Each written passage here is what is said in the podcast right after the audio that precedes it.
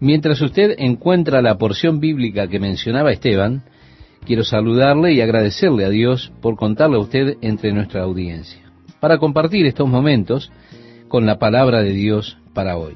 Realmente es mi deseo que usted tenga crecimiento espiritual y una mayor comunión con Dios a través de estos estudios. Vamos a dar lectura al versículo 24 del capítulo 7, si me acompaña, estimado oyente, allí nos dice, Cuando se fueron los mensajeros de Juan, comenzó a decir de Juan a la gente, ¿qué salisteis a ver al desierto? ¿Una caña sacudida por el viento? No. Mas, ¿qué salisteis a ver? ¿A un hombre cubierto de vestiduras delicadas? Esto es, un hombre que estaba vestido con hermosas vestiduras, querría decir. Luego, con un poco de sátira, Jesús dijo, He aquí los que tienen vestidura preciosa y viven en deleites, en los palacios de los reyes están. Mas, ¿qué salisteis a ver? ¿A un profeta? Sí, os digo, y más que profeta. Este es de quien está escrito, He aquí envío mi mensajero delante de tu faz, el cual preparará tu camino delante de ti. Os digo que entre los nacidos de mujeres no hay mayor profeta que Juan el Bautista.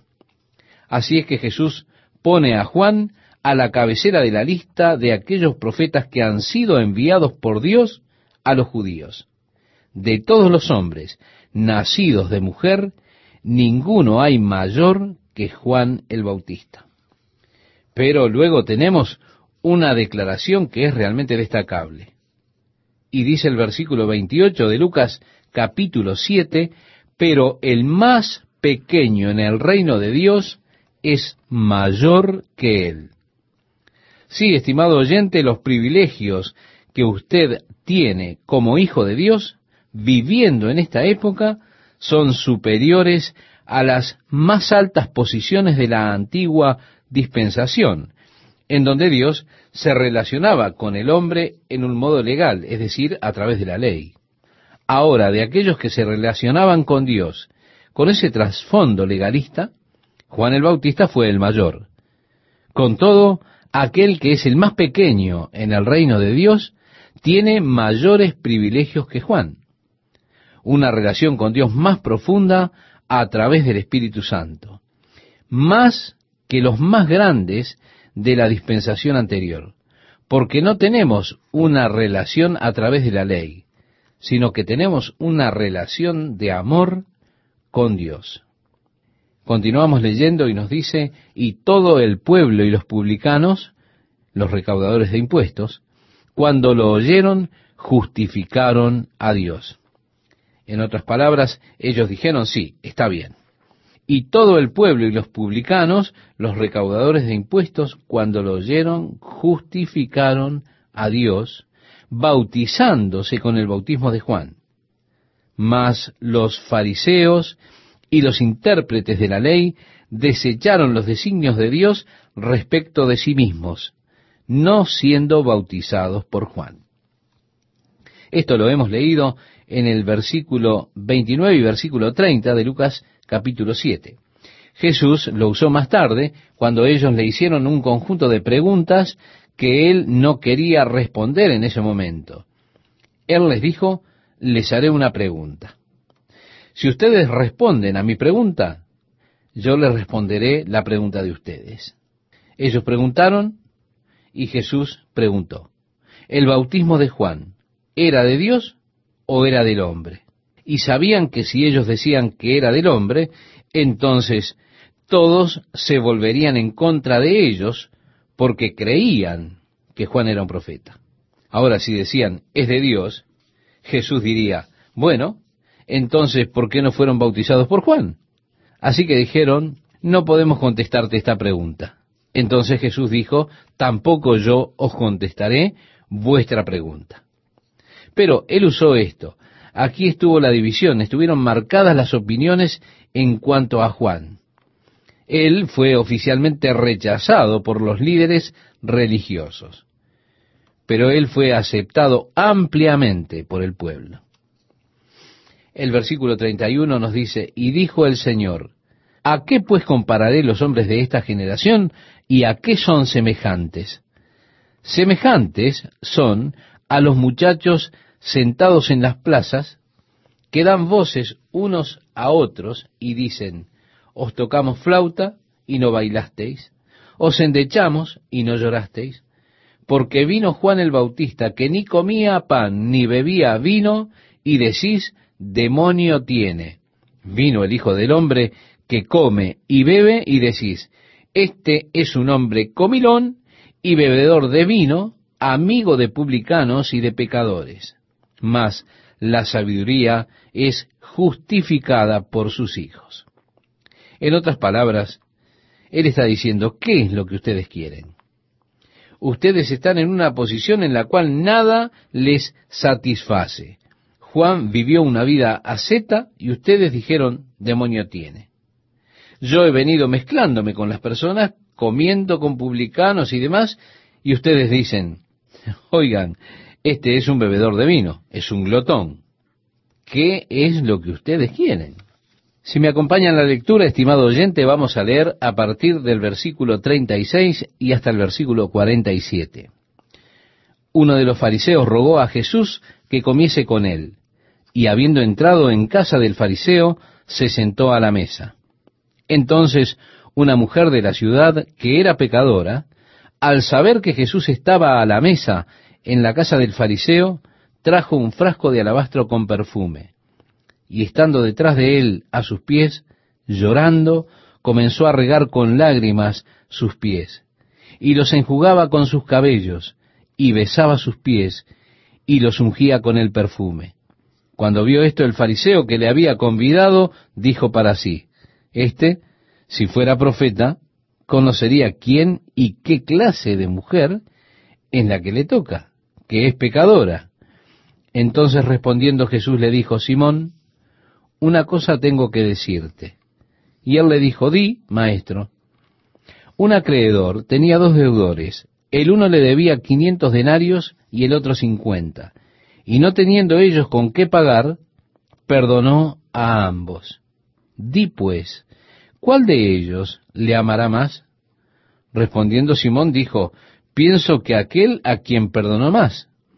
Y él le dijo, rectamente has juzgado. Y vuelto a la mujer, dijo a Simón, ¿ves esta mujer? Entré en tu casa y no me diste agua para mis pies, mas ésta ha regado mis pies con lágrimas y los ha enjugado con sus cabellos. No me diste beso, mas ésta, desde que entré, no ha cesado de besar mis pies. No ungiste mi cabeza con aceite, mas ésta ha ungido con perfume mis pies. Por lo cual te digo que sus muchos pecados les son perdonados, porque amó mucho. Mas aquel a quien se le perdona poco, poco ama. Simón fue un anfitrión desatento. En esa cultura, la hospitalidad era algo que se atesoraba grandemente. Cuando ellos tenían invitados en su hogar, ellos dejaban las sandalias a la puerta, pero inmediatamente venía un siervo con una toalla y con una cubeta de agua, y el anfitrión proveería de ese siervo para lavarle los pies, de modo que usted pudiese venir a la casa para cenar. Por supuesto, usaban sandalias. Ellos caminaban por caminos de tierra, y era algo común, era una cortesía aceptada, que los pies de los invitados fuesen lavados por un siervo cuando entraba a la casa. Luego era una costumbre besar a sus amigos con un beso. Con frecuencia era un beso en cada mejilla. Era algo común y en algunas zonas es una práctica aún en la actualidad. Era algo común de esa cultura. Por lo tanto, era algo común también el ungir con aceite, derramar aceite sobre la cabeza del invitado, lo cual era un símbolo del gozo que usted anhelaba compartir junto a él esa noche. Ellos luego le servirían a usted su primera taza de café sin azúcar. Café fuerte del tipo turco, muy amargo.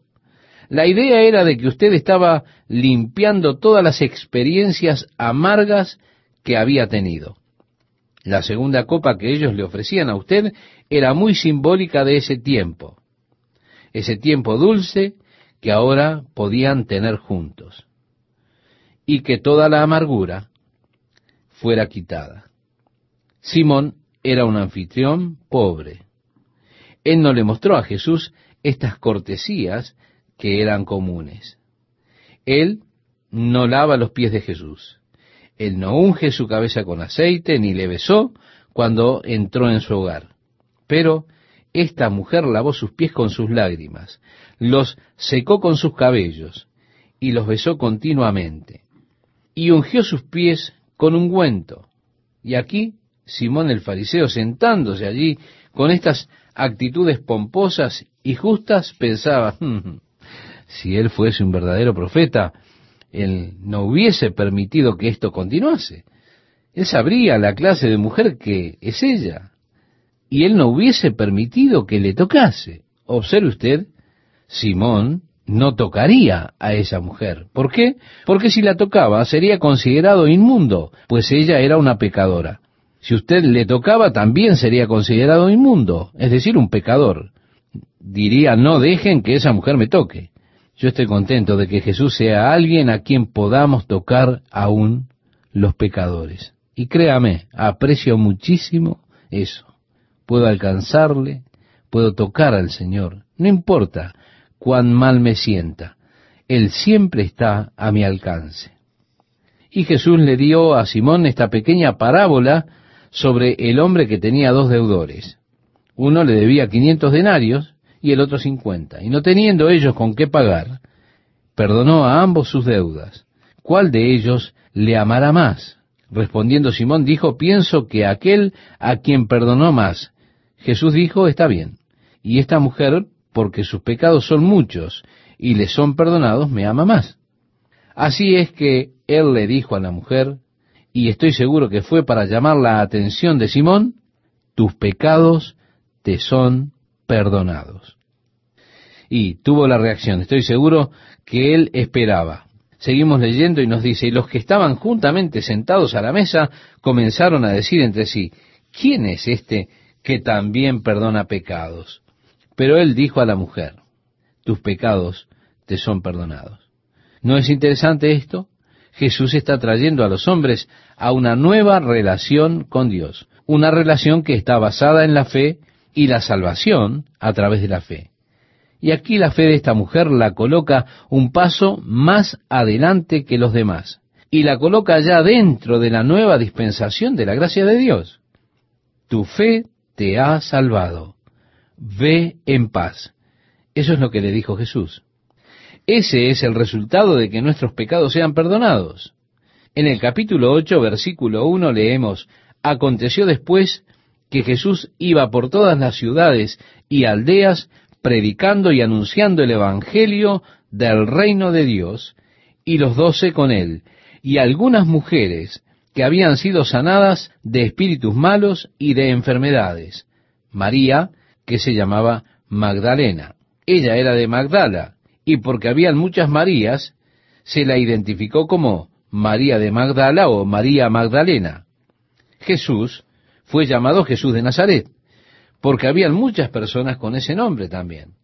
Así que la llamaron así a María Magdalena por causa de la ciudad de la cual provenía.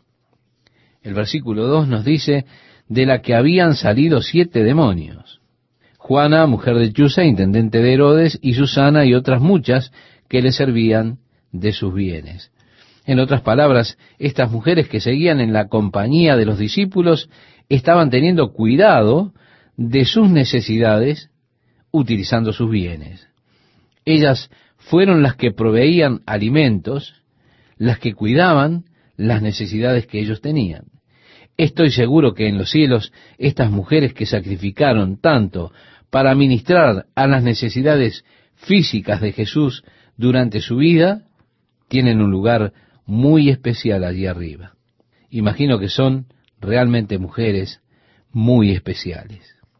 Ahora bien, Jesús iba por todas las ciudades y villas predicando y mostrando las alegres noticias del reino de Dios. El apóstol Pablo al hablarle a los ancianos de Éfeso, allí en la playa de Mileto, y sabiendo que posiblemente fuese la última vez que los vería, les dijo, Vosotros sabéis cómo nada que fuese útil he rehuido de anunciaros y enseñaros públicamente y por las casas. El apóstol Pablo está hablando de su ministerio en Éfeso. Él les dijo, en mi ministerio a ustedes les mostré y les enseñé. Hay mucho que podemos aprender de un discurso, pero mucho que no puede aprenderse de un discurso, sino que debe ser aprendido de la observación. Cuando una persona vive una vida que demuestra lo que predica. Muchas veces lo que una persona predica es totalmente negado por la vida que vive, la cual no está en armonía con el mensaje que predica. Jesús predicó y también mostró.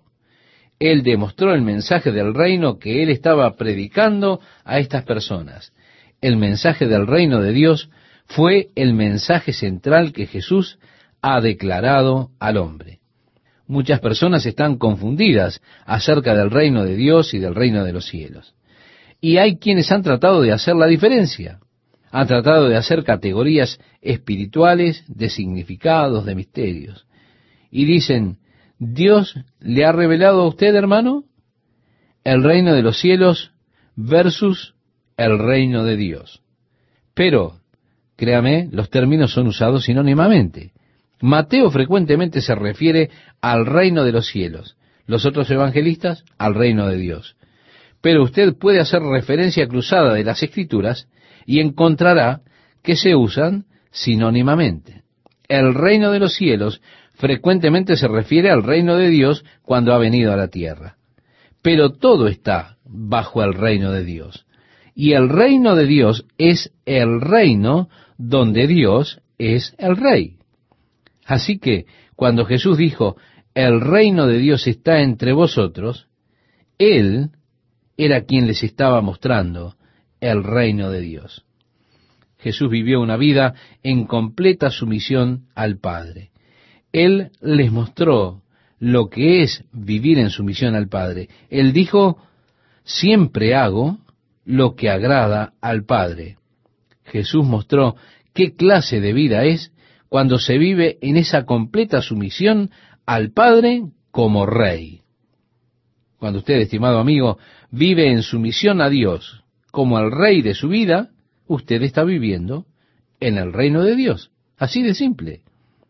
No tiene sentido tratar de hacer de esto un misterio espiritual profundo. Es una cosa muy simple, tan simple que un niño puede comprenderlo.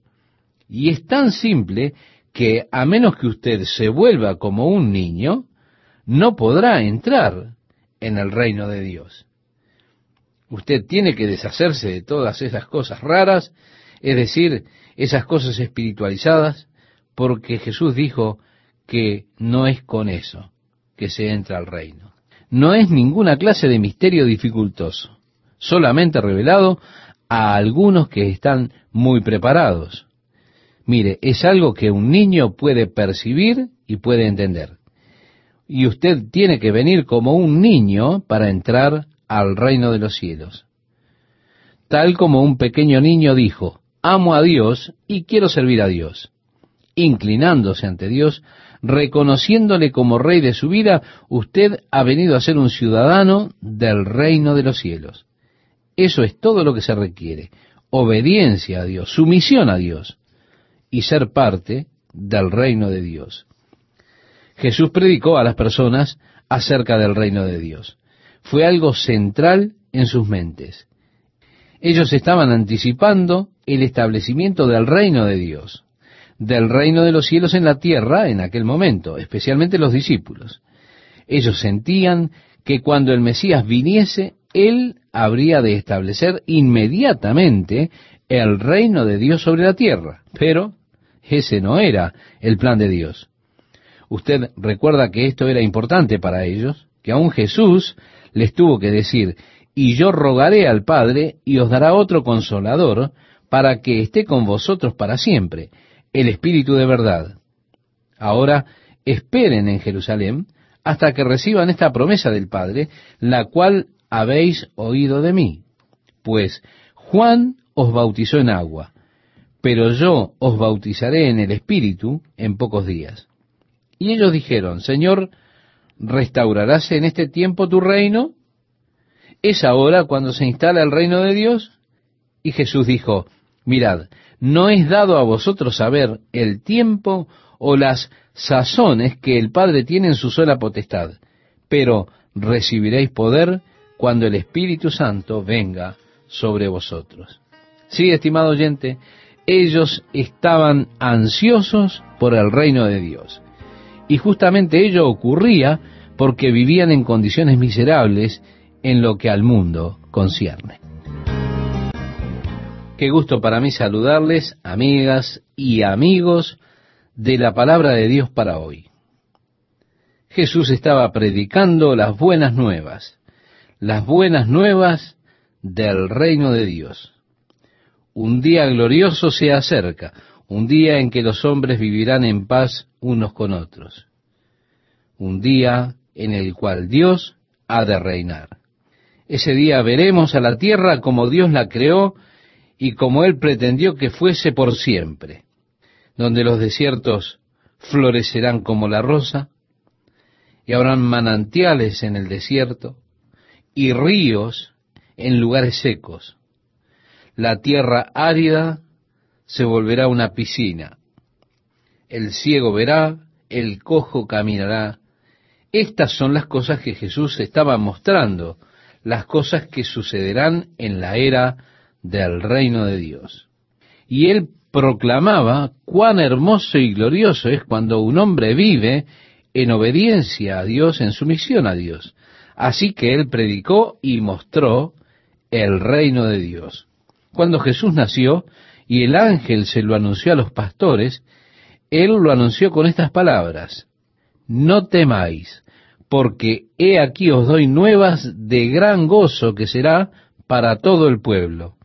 El ángel estaba proclamando el reino de Dios, es decir, el rey ha nacido, él ha venido, él está en Belén, está acostado en un pesebre, lo encontrarán envuelto en pañales. Y de repente allí había con el ángel una multitud de las huestes celestiales, alabando a Dios y diciendo, Gloria a Dios en las alturas y en la tierra paz, buena voluntad para con los hombres. Sí, ellos estaban proclamando las condiciones del reino. Pero el reino vendría con este niño, del cual el ángel dijo, os ha nacido hoy en la ciudad de David un Salvador que es Cristo el Señor. Y para aquellos que han encontrado a Jesús como su Señor, ellos entrarán en el reino de Dios. Y usted ya puede comenzar a disfrutar. Incluso ahora una parte de los beneficios del reino de Dios a medida que Dios llena su corazón con su amor y con su paz. Vamos a leer, estimado oyente, este pasaje que nos citaba Esteban en el Evangelio de Lucas, en el capítulo 8, desde el versículo 4 en adelante. Juntándose una gran multitud, y los que de cada ciudad venían a él, les dijo por parábola, el sembrador salió a sembrar su semilla, y mientras sembraba, una parte cayó junto al camino, y fue hollada, y las aves del cielo la comieron. Otra parte cayó sobre la piedra, y nacida se secó porque no tenía humedad. Otra parte cayó entre espinos, y los espinos que nacieron juntamente con ella la ahogaron. Y otra parte cayó en buena tierra y nació y llevó fruto a ciento por uno.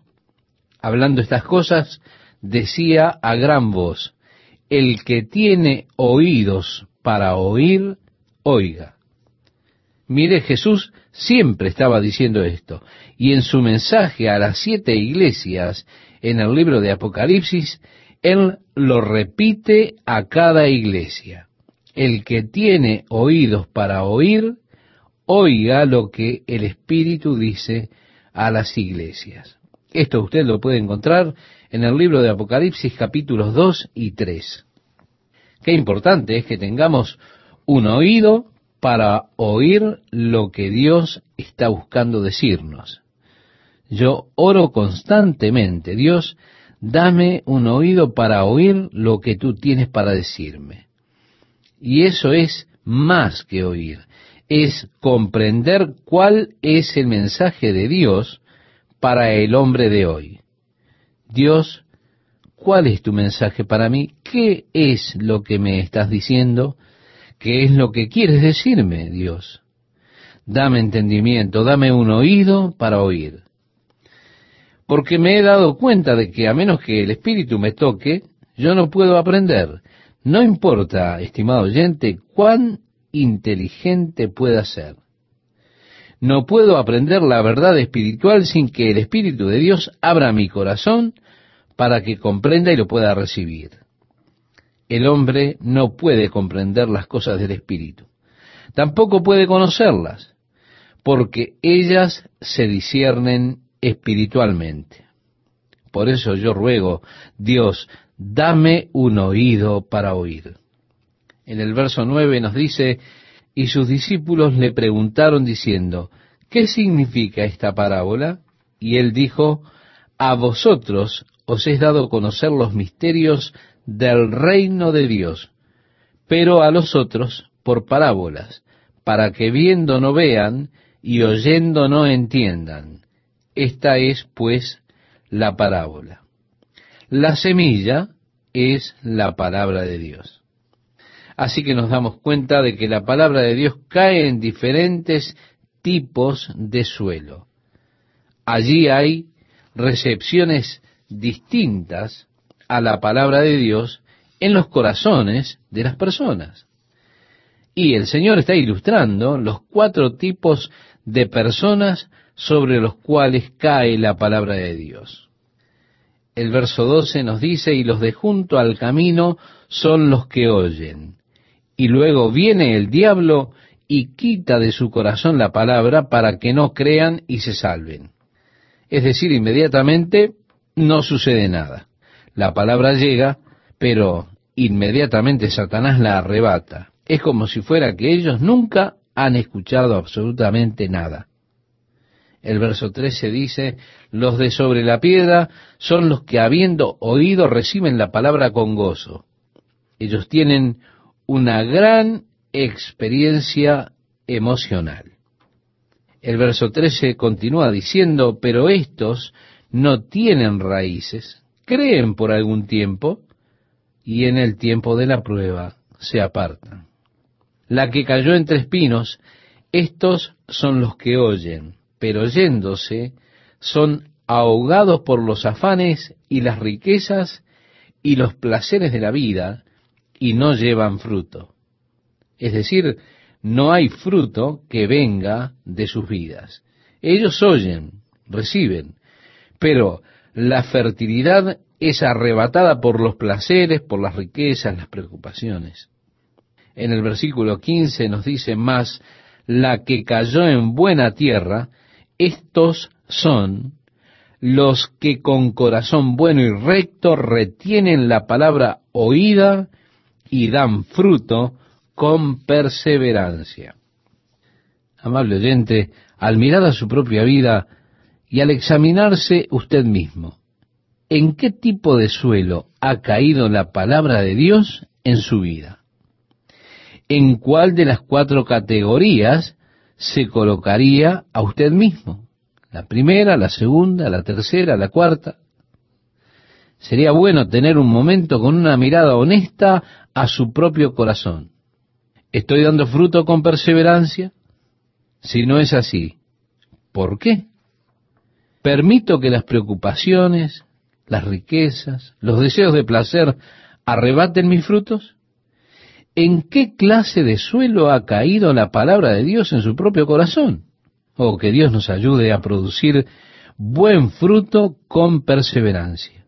No nos rindamos en hacer el bien, a su debido tiempo cosecharemos si no desmayamos.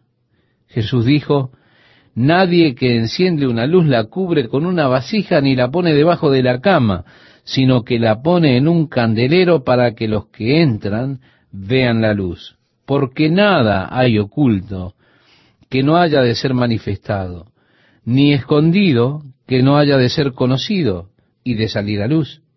Mirad pues cómo oís, porque a todo el que tiene se le dará, y a todo el que no tiene, aún lo que piensa tener, se le quitará. Es importante utilizar lo que Dios me ha dado para su gloria. Si lo hago, Dios me añadirá más. El Señor dijo, has sido fiel en lo poco, ahora te haré gobernante sobre lo mucho. Este es siempre el proceso que Dios utiliza. Y a menos que usted sea fiel en esas pequeñas cosas que Dios ha puesto delante de usted, Él nunca lo guiará más allá. Hay muchas personas que quieren entrar en algunos grandes e importantes trabajos para Dios. Allí es donde ellos quisieran comenzar. Ellos no tienen tiempo para dar una clase de escuelita dominical, para ayudar con los niños pequeños. No, ellos dicen, yo quiero hacer grandes cosas para Dios. Pero Dios promueve los rangos de servicio, es decir, a aquellos que son dirigentes en esas pequeñas cosas, Dios les da más. Pero si usted no es fiel en las pequeñas cosas, entonces, ¿quién le encargará a usted las cosas importantes del reino? El versículo 19 dice, entonces su madre y sus hermanos vinieron a él, pero no podían llegar hasta él por causa de la multitud. Y se le avisó diciendo, tu madre y tus hermanos están fuera y quieren verte. Él entonces respondiendo les dijo, mi madre y mis hermanos son los que oyen la palabra de Dios y la hacen. En la parábola anterior había ese énfasis acerca del hacer. Pero aquí nuevamente Jesús está declarando que la relación que nosotros tenemos con Él, aquellos que escuchamos y hacemos su palabra, es la de un hermano, es decir, una relación estrecha. El versículo 22 continúa diciendo, aconteció un día que entró en una barca con sus discípulos y les dijo, pasemos al otro lado del lago, y partieron. Pero mientras navegaban, él se durmió y se desencadenó una tempestad de viento en el lago y se anegaban y peligraban. Y vinieron a él y le despertaron diciendo, Maestro, Maestro, que perecemos. Despertando él, reprendió al viento y a las olas, y cesaron, y se hizo bonanza. Y les dijo, ¿dónde está vuestra fe? y atemorizados se maravillaban y se decían unos a otros, ¿quién es este que aún a los vientos y a las aguas manda y le obedecen? Mire, es interesante que Jesús los reprende por su falta de fe cuando la barca estaba en peligro de hundirse. Es interesante porque aparentemente ellos estaban por hundirse. Y él pregunta, ¿dónde está vuestra fe? Parecería que ellos no estaban escuchando a Jesús cuando dijo, según lo expresa el versículo 22, pasemos al otro lado del lago. Y cuando usted tiene la palabra de Jesús de que van a ir hacia el otro lado del lago, no hay forma de que puedan hundirse. El que tiene oídos para oír, oiga. Ellos no estaban realmente escuchando atentamente a Jesús. Así que cuando tuvieron miedo de que fueran a hundirse, Él los reprendió por su falta de fe, porque Él dijo, vamos. Y como nos dice el verso 26, arribaron a la tierra de los Gadarenos. En el tiempo presente se están haciendo excavaciones en la ciudad de Gadara. De hecho, han construido una carretera nueva por dentro de las alturas del Golán. Y al construir esta nueva carretera, comenzaron a atravesar estas ruinas. Entonces detuvieron sus construcciones, llamaron a los arqueólogos y descubrieron la antigua ciudad de Gadara. Así que movieron la carretera unos kilómetros y ahora siguen excavando en la ciudad de Gadara. Es interesante, ¿verdad? A unos tres kilómetros de la ciudad de Gadara está el único lugar alrededor del mar de Galilea donde hay una inclinación pronunciada en dirección al mar. Así que la misma área donde Jesús desembarcó en su bote puede determinarse hoy y está cerca de las ruinas de la antigua ciudad de Gadara. Así que en este mismo lugar Jesús estuvo con sus discípulos. En el versículo 27 leemos, al llegar él a tierra, vino a su encuentro un hombre de la ciudad endemoniado desde hacía mucho tiempo, y no vestía ropa, ni moraba en casa, sino en los sepulcros. Este, al ver a Jesús, lanzó un gran grito, y postrándose a sus pies, exclamó a gran voz, ¿Qué tienes conmigo, Jesús, Hijo del Altísimo? Te ruego que no me atormentes, porque mandaba al espíritu inmundo que saliese del hombre, pues hacía mucho tiempo que se había apoderado de él, y le ataban con cadenas y grillos, pero rompiendo las cadenas, era impelido por el demonio a los desiertos. Y le preguntó Jesús diciendo, ¿Cómo te llamas? Y él dijo, Legión, porque muchos demonios habían entrado en él, y le rogaban que no los mandase ir al abismo. La palabra traducida abismo es la palabra griega abuso, con doble S, que en otras partes del Nuevo Testamento es traducida pozo sin fondo.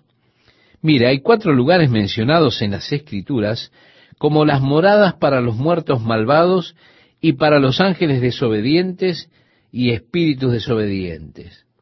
Hay un lugar llamado Tártaro, donde ciertos ángeles están encadenados esperando al día del juicio. En el centro de la tierra hay un lugar en las escrituras llamado el Hades. En el hebreo es llamado Seol. A veces se traduce sepulcro, muchas veces se traduce infierno. Este lugar está en el centro de la tierra. Previo a la muerte y resurrección de Cristo, estaba dividido en dos partes. Y en unas pocas semanas más, cuando lleguemos al capítulo 16 del Evangelio de Lucas, tendremos la descripción que da Jesús acerca de cómo es este lugar allí en el centro de la tierra, el cual es conocido como Hades.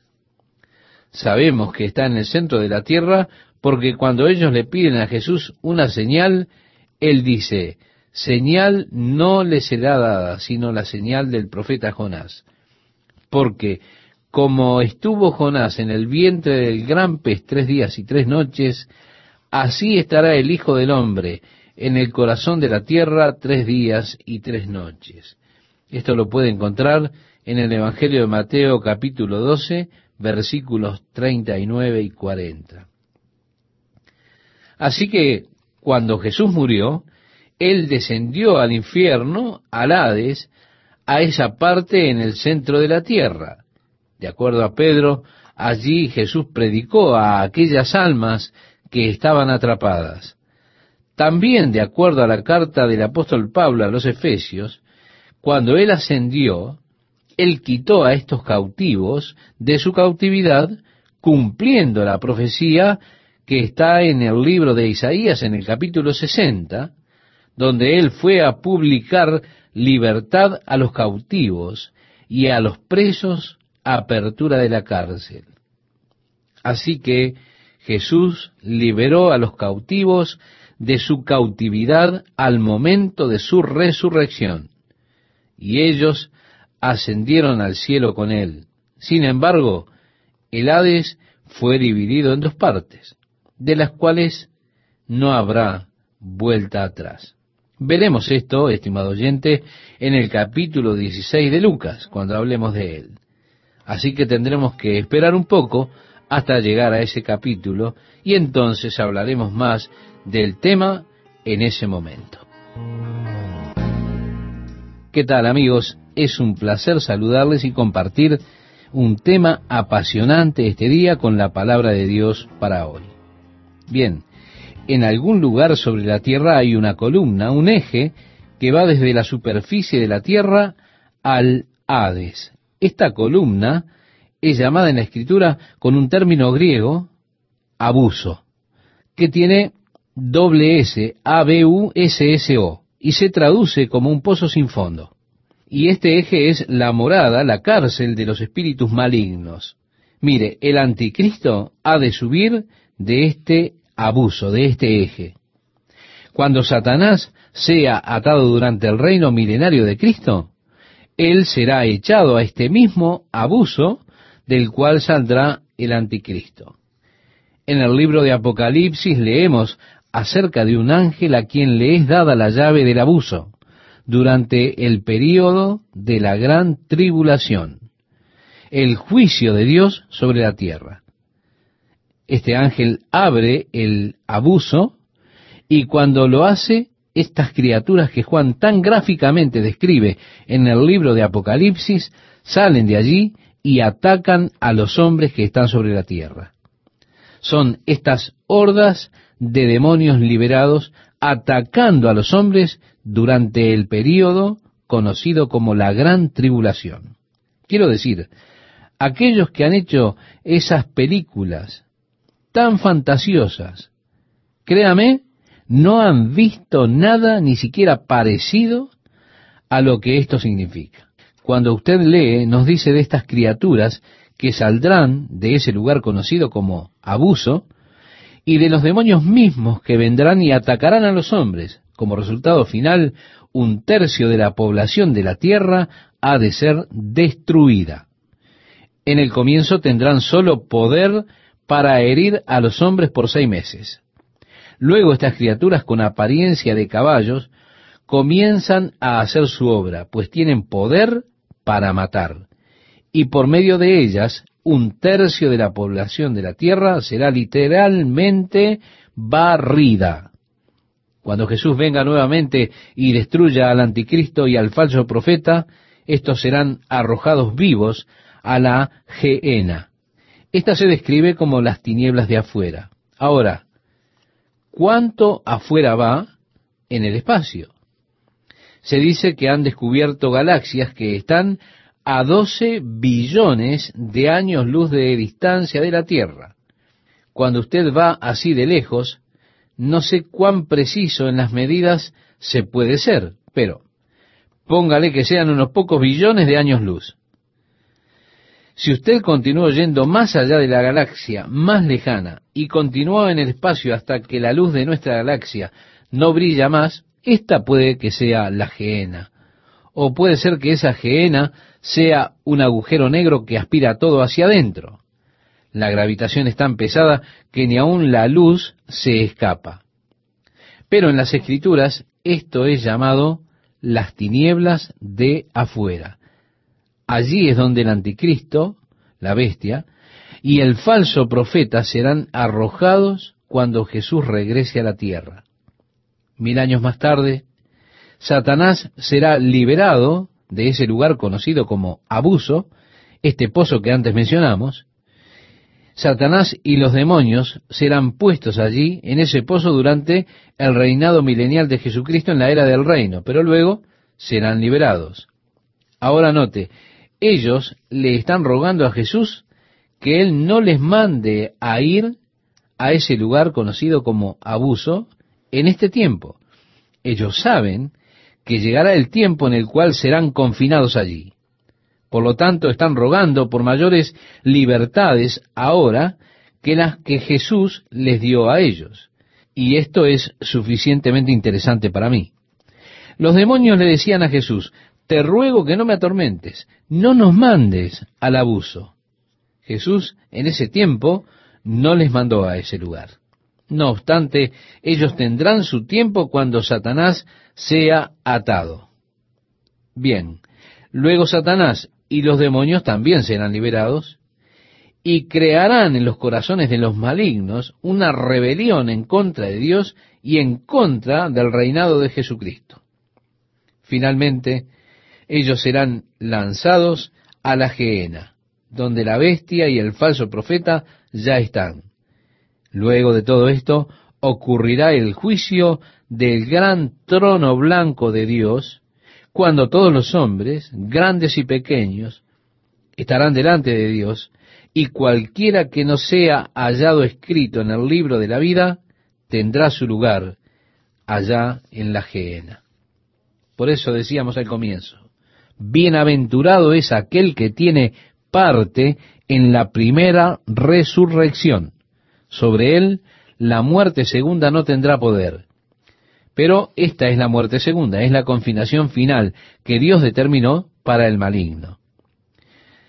Ellos aborrecen la luz, no vienen a la luz, y así que Dios, en cierta manera podríamos decir que honra sus deseos de oscuridad y así los echa a las tinieblas de afuera. En las profundidades de las cuevas de Oregón, en cierta oportunidad apagaron las luces y nosotros experimentamos lo que el guía dijo que era total oscuridad. quiero decirle, eso realmente estaba oscuro. Nosotros movíamos nuestras manos frente a nuestros rostros para ver si podíamos divisar algún tipo de movimiento, pero no se podía ver nada. De hecho, había algo que parecía comenzar a presionar sobre uno. Oh, me alegré cuando encendieron las luces, porque la oscuridad, créame, puede enloquecerlo en un momento. Especialmente si usted es un pequeño niño y tiene una imaginación vívida. La palabra de Dios dice que Satanás, los demonios y todos sus seguidores serán echados en las tinieblas de afuera. Jesús habló de la gehenna, donde hay lloro y crujir de dientes y el gusano nunca muere. En el libro de Apocalipsis, hablando de esto, dijo, y el humo del tormento asciende por los siglos de los siglos. Así que, en cuanto a estos lugares, por la gracia de Dios, no iremos a ninguno de ellos, porque ahora el que vive y cree en Jesucristo nunca morirá. Seremos transformados. Y sabemos que cuando esta habitación terrenal sea disuelta, tenemos un edificio de Dios, no hecho de manos, eterno en los cielos. Porque nosotros los que estamos con vida en estas habitaciones, nuestros cuerpos terrenales, con frecuencia gemimos deseando mudarnos, no para ser espíritus incorpóreos, sino que nos mudemos a esa nueva habitación de Dios, no hecha de manos. Porque sabemos que mientras estamos en estas habitaciones, estamos ausentes del Señor. Pero preferimos estar ausentes de estas habitaciones y estar presentes con el Señor. Usted puede leer esto que hemos parafraseado en segunda de Corintios, la segunda carta que el apóstol Pablo escribió a los Corintios, en el capítulo 5, los versículos 1, 2, 4, 6 y 8. Algún día usted leerá en las noticias, Chuck Smith murió. Mire, no lo crea, es puro periodismo. Lo que ocurrió es que Chuck Smith se mudó de una habitación vieja y usada a una nueva y hermosa mansión, un edificio construido por Dios, no hecho con manos, sino eterno en los cielos. Pues Jesús dijo, el que vive y cree en mí, no morirá eternamente. Pero aquí los demonios le están rogando a Jesús que no les envíe a ese lugar que hemos denominado abuso había allí un hato de muchos cerdos que pasían en el monte, nos dice en San Lucas capítulo 8 versículo 32. Eso era ilegal para los judíos. Así es que tenemos a esta legión de demonios. Y le rogaron que los dejase entrar en ellos. Y les dio permiso. Y los demonios, salidos del hombre, entraron en los cerdos. Y el hato se precipitó por un despeñadero al lago y se ahogó. Y los que apacentaban los cerdos, cuando vieron lo que había acontecido, huyeron y yendo dieron aviso en la ciudad y por los campos. Y salieron a ver lo que había sucedido y vinieron a Jesús y hallaron al hombre de quien habían salido los demonios sentado a los pies de Jesús, vestido y en su cabal juicio y tuvieron miedo. Sí, estimado oyente, este hombre estaba sano. Ya no estaba más desnudo, gritando, llorando y teniendo que ser atado con cadenas. Él estaba allí sentado, vestido y consciente de sus hechos. Como leíamos, y tuvieron miedo, y los que lo habían visto le contaron cómo había sido salvado el endemoniado. Entonces toda la multitud de la región alrededor de los Gadarenos le rogó que se marchase de ellos, pues tenían gran temor. Y Jesús, entrando en la barca, se volvió. Yo me pregunto, ¿no es esto trágico? Pensar que las personas estaban más interesadas en sus cerdos que lo que estaban interesados en la liberación de aquel hombre. Y le rogaron a Jesús que se fuese. En el verso 38 leemos, y el hombre de quien habían salido los demonios le rogaba que le dejase estar con él. Pero Jesús le despidió diciendo, vuélvete a tu casa y cuenta cuán grandes cosas ha hecho Dios contigo. Y él se fue publicando por toda la ciudad cuán grandes cosas había hecho Jesús con él. Cuando volvió Jesús, esto es cuando él volvió al otro lado del lago, Capernaum, le recibió la multitud con gozo porque todos le esperaban. Qué contraste, ¿verdad? En un lado estaban diciendo, por favor, ¿te irías de aquí? Y en el otro lado del lago, una multitud le estaba esperando con gozo. Seguimos leyendo, estimado oyente, si me acompaña con su Biblia, allí en el versículo 41, dice, entonces vino un varón llamado Jairo, que era principal de la sinagoga, y postrándose a los pies de Jesús, le rogaba que entrase en su casa porque tenía una hija única, como de doce años, que se estaba muriendo. Y mientras iba, la multitud le oprimía. Pero una mujer que padecía de flujo de sangre desde hacía doce años, y que había gastado en médicos todo cuanto tenía, y por ninguno había podido ser curada, se le acercó por detrás y tocó el borde de su manto, y al instante se detuvo el flujo de su sangre. Entonces Jesús dijo, ¿quién es el que me ha tocado? Y negando todos, dijo Pedro y los que con él estaban, Maestro, la multitud te aprieta y oprime y dices, ¿quién es el que me ha tocado? Pero Jesús dijo, alguien me ha tocado, porque yo he conocido que ha salido poder de mí. Para mí es interesante entender que en la multitud que está agolpándose y presionando a Jesús, hay alguien en esa multitud que lo toca. Pero su toque fue diferente al toque de la multitud. Y a mí me resulta interesante cómo el Señor puede ministrar a las personas individualmente, aun estando ellos en la multitud. Aquí estamos, una multitud de personas congregadas juntas, muchos presionando, muchos agolpándose. ¿Cuántos están tocando realmente recibiendo el toque de Jesús en sus vidas? Por la fe, alcanzando y realmente tocando al Señor. Aquí tenemos el contraste de dos casos. Doce años antes, antes aún de lo que leímos, esta mujer vino con una enfermedad debilitante. Ella comenzó con una hemorragia que no paraba. Fue a muchos doctores los cuales la trataron hasta que se le terminó el dinero. Su condición no mejoró. Antes le iba peor. En esa sociedad, estimado oyente, para una mujer estar con flujo de sangre significaba que estaba impura en un sentido ceremonial y no podía entrar a la sinagoga o a otros lugares de adoración.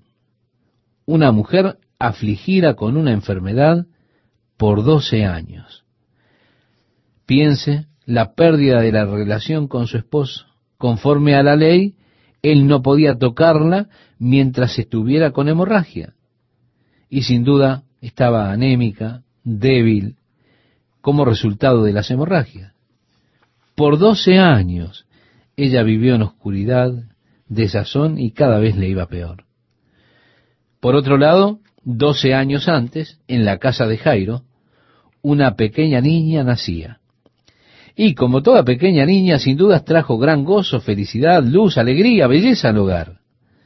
Por doce años, su padre disfrutó mirando a su pequeña hija crecer, vio cómo se desarrollaba su personalidad y todas las cosas lindas que ella hacía. En un hogar doce años de oscuridad y desesperación. En el otro, doce años de risa, de alegría, de belleza. Así que se acercaron a Jesús viniendo de diferentes ángulos, de diferentes experiencias. Esta mujer empeorando. Ella no tenía más dinero, solo la esperanza de acercarse a Jesús y tocarle. Para este padre, la luz se desvanecía. Su pequeña hija, que le había dado tanta vida, tanto gozo, tanta felicidad a su hogar, estaba en casa muriéndose. Solo tenía una esperanza, alcanzar a Jesús. Y vemos cómo Jesús estaba yendo para su casa. El caso era realmente urgente. La niña se estaba muriendo. Al detenerse Jesús me imagino que Jairo estaría un poco inquieto de que él se haya parado por una trivialidad quizá. ¿Quién me ha tocado? preguntaba Jesús. Porque mientras iba las multitudes estaban yendo con él y le apretujaban, lo presionaban, agolpándose sobre él. Yo puedo imaginar a Jairo diciendo, Señor, vamos a mi casa, mi hija está muriendo. ¿No entiendes la urgencia? ¿Por qué te detienes por una trivialidad de alguien tocándote en esta multitud? Pero Jesús persiste en el hecho de que alguien le había tocado. Aún los discípulos comenzaron a objetar. Ellos dijeron, Señor, con la gente presionando y agolpándose sobre ti, ¿qué quieres decir con que quién me ha tocado? Jesús dijo, alguien me ha tocado, sentí virtud que salía de mí. Esta mujer se adelantó, se inclinó ante él temblando y dijo, yo lo hice. Y le contó su historia. Doce años atrás. Doce años debió haber impactado a Jairo cuando escuchó doce años. Doce años atrás fui golpeada por una enfermedad que me ha alienado de la comunidad, de mi familia, pero ahora estoy sana. Al momento que te toqué, supe que había sido sanada. He sido sanada. Esto se ha detenido. Lo siento, lo sé. Jesús continuó su camino a la casa de Jairo, luego de decirle a ella, Hija, tu fe te ha salvado, ve en paz. Ahora, mientras él estaba hablando, y Jesús sin duda sabía esto, nosotros leemos, estaba hablando aún cuando vino uno de casa del principal de la sinagoga a decirle, tu hija ha muerto. No molestes más al maestro, es demasiado tarde. Oyéndolo Jesús le respondió, no temas, cree solamente y serás salva. Entrando en la casa, no dejó entrar a nadie consigo, sino a Pedro, a Jacobo, a Juan y al padre y a la madre de la niña. Y lloraban todos y hacían lamentación por ella. Pero él dijo, no lloréis, no está muerta, sino que duerme. Y se burlaban de él, sabiendo que estaba muerta. Mas él, tomándola de la mano, clamó diciendo, muchacha, levántate. La palabra utilizada en griego aquí es mi pequeña hija. Él dijo mi pequeña hija o mi pequeño cordero. Esto es un término muy cariñoso en el griego, talita. Mi pequeña hija, levántate. Entonces su espíritu volvió. Usted verá, esto indica que el momento de la muerte, al momento de la muerte nuestro espíritu deja nuestro cuerpo. Nuestro espíritu se muda de nuestro cuerpo y se va al nuevo cuerpo que Dios tiene. El yo real es el espíritu. El yo real no es este cuerpo. El cuerpo es solamente la habitación en la cual estoy habitando por un tiempo. El cuerpo fue diseñado por Dios para existir en las condiciones de este planeta Tierra. Fue diseñado por Dios y fue la intención de Dios que el cuerpo fuera el medio por el cual pudiese expresarme. Pero el cuerpo no soy yo. Es sólo el medio por el cual yo puedo expresarme. El verdadero yo es el espíritu. Un día mi espíritu se mudará de este cuerpo. En el caso de esta niña, ahora su espíritu volvió a su cuerpo. Se había mudado. Ella estaba muerta.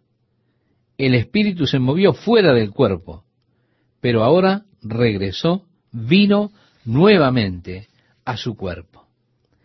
Leemos en el verso 55 y nos dice, entonces su espíritu volvió e inmediatamente se levantó y él mandó que se le diese de comer.